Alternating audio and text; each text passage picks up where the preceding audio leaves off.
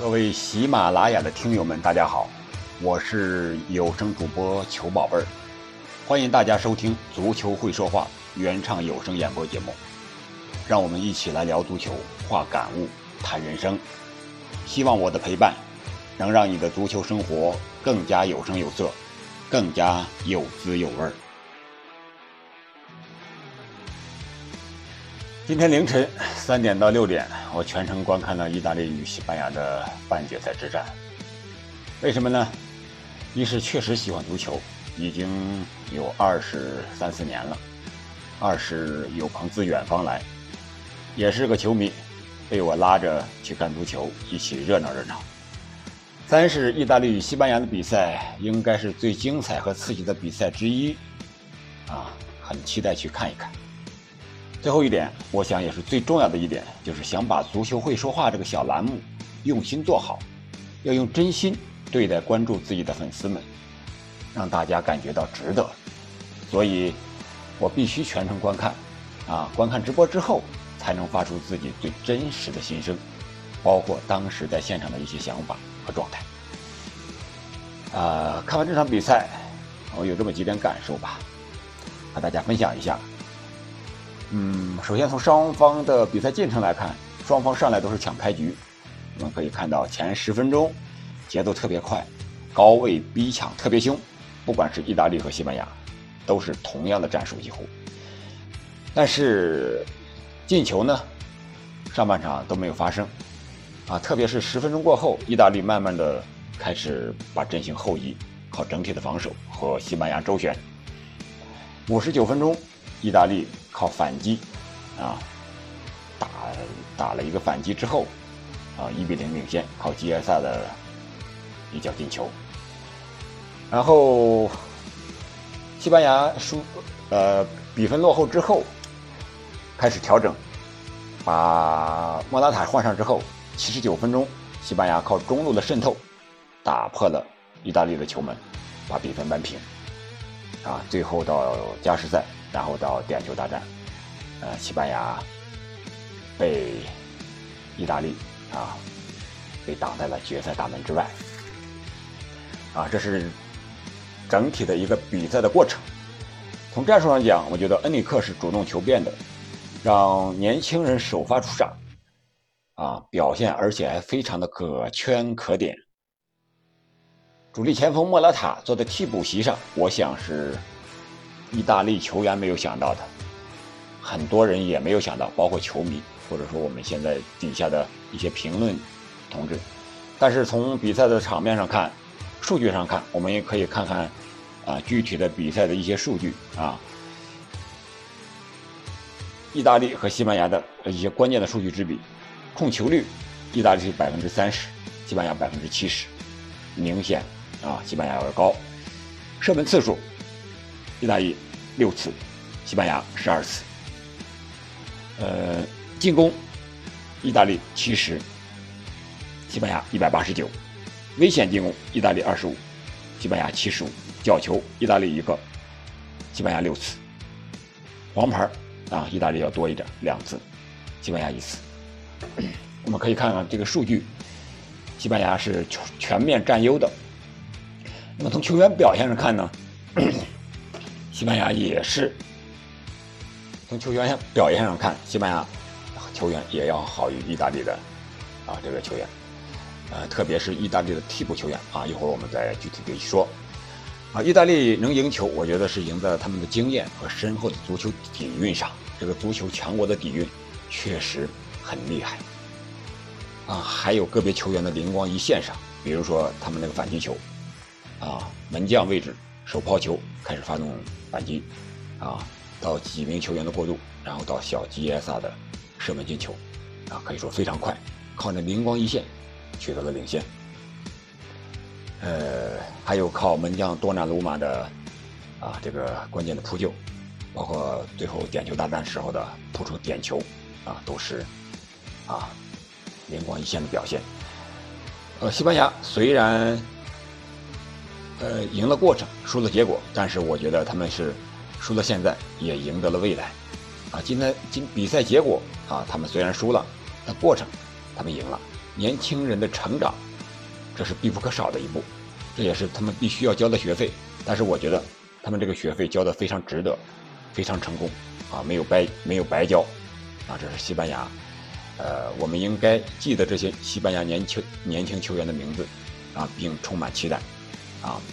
对下一届欧洲杯也好，世界杯也好，对西班牙我们要充满期待。比如说，二十三岁的十九号奥尔莫，啊，本场比赛助攻一次，射门五次，啊，射正是两次，被犯规数可能是五次，都是全场最高的。二十四岁的二十一二十一号球员奥亚萨瓦尔，关键传球三次，也是本场比赛最高。还有二十一岁的十一号托雷斯，三次过人成功，啊，也是本场比赛最高的。所以说，这些年轻球员啊，非常值得期待。从这一点上，我们应该看出恩里克啊这名主帅的担当与压力。我们欧洲杯刚开始的时候，有特别是啊西班牙表现不好的时候，有些人想念的可能是皇马球员，可能是拉莫斯，埋怨的可能是恩里克。可想当时恩里克啊是有多么大的压力的，但是。西班牙能走到四强，并且在半决赛对意大利全面占优，我们可以看出西班牙球员的啊这种能力和底蕴，还有西班牙整个足球的未来啊都是非常期待的。从这一点上，我们应该感谢恩里克，也应该感谢西班牙，为我们奉献了非常精彩的足球。呃，我们再来说一说意大利。意大利，我看的这个最职业的就是替补与主力的差距是非常大的，特别是前锋球员换上场的贝拉尔迪十一号和贝洛蒂九号两名球员和主力球员的差距非常大了，可以说是拿球拿不住，过人过不了。唉，主力球员高强度比赛在体能上能坚持多久？我们看看中场的维拉蒂和巴巴雷拉，啊，在这这种战术打法之下。啊，可以说是非常耗费体力的，啊，这是意大利的一个明显的短板，啊，会为决赛留下隐患，啊，特别是现在的换人名额，像九十分钟之内可以换五个，啊，三次五人，啊，如果是打加时赛，还可以再增加一个换人名额，是六人，所以说这个板凳板凳的深度就是替补球员的能力。理解战术、执行战术的能力，我想对一支球队是至关重要的。呃，无论是英格兰还是丹麦，就是明天凌晨那场四呃半决赛的啊两支球队，他们都会思考啊有针对性的战术调整，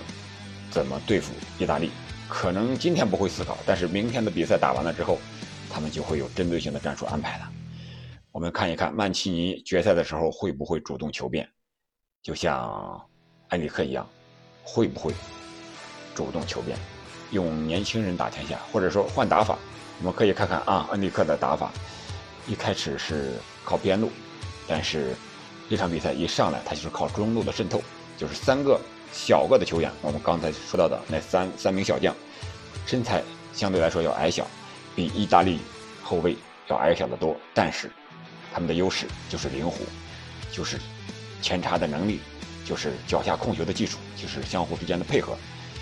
如果不是他们太过年轻、经验不足，我想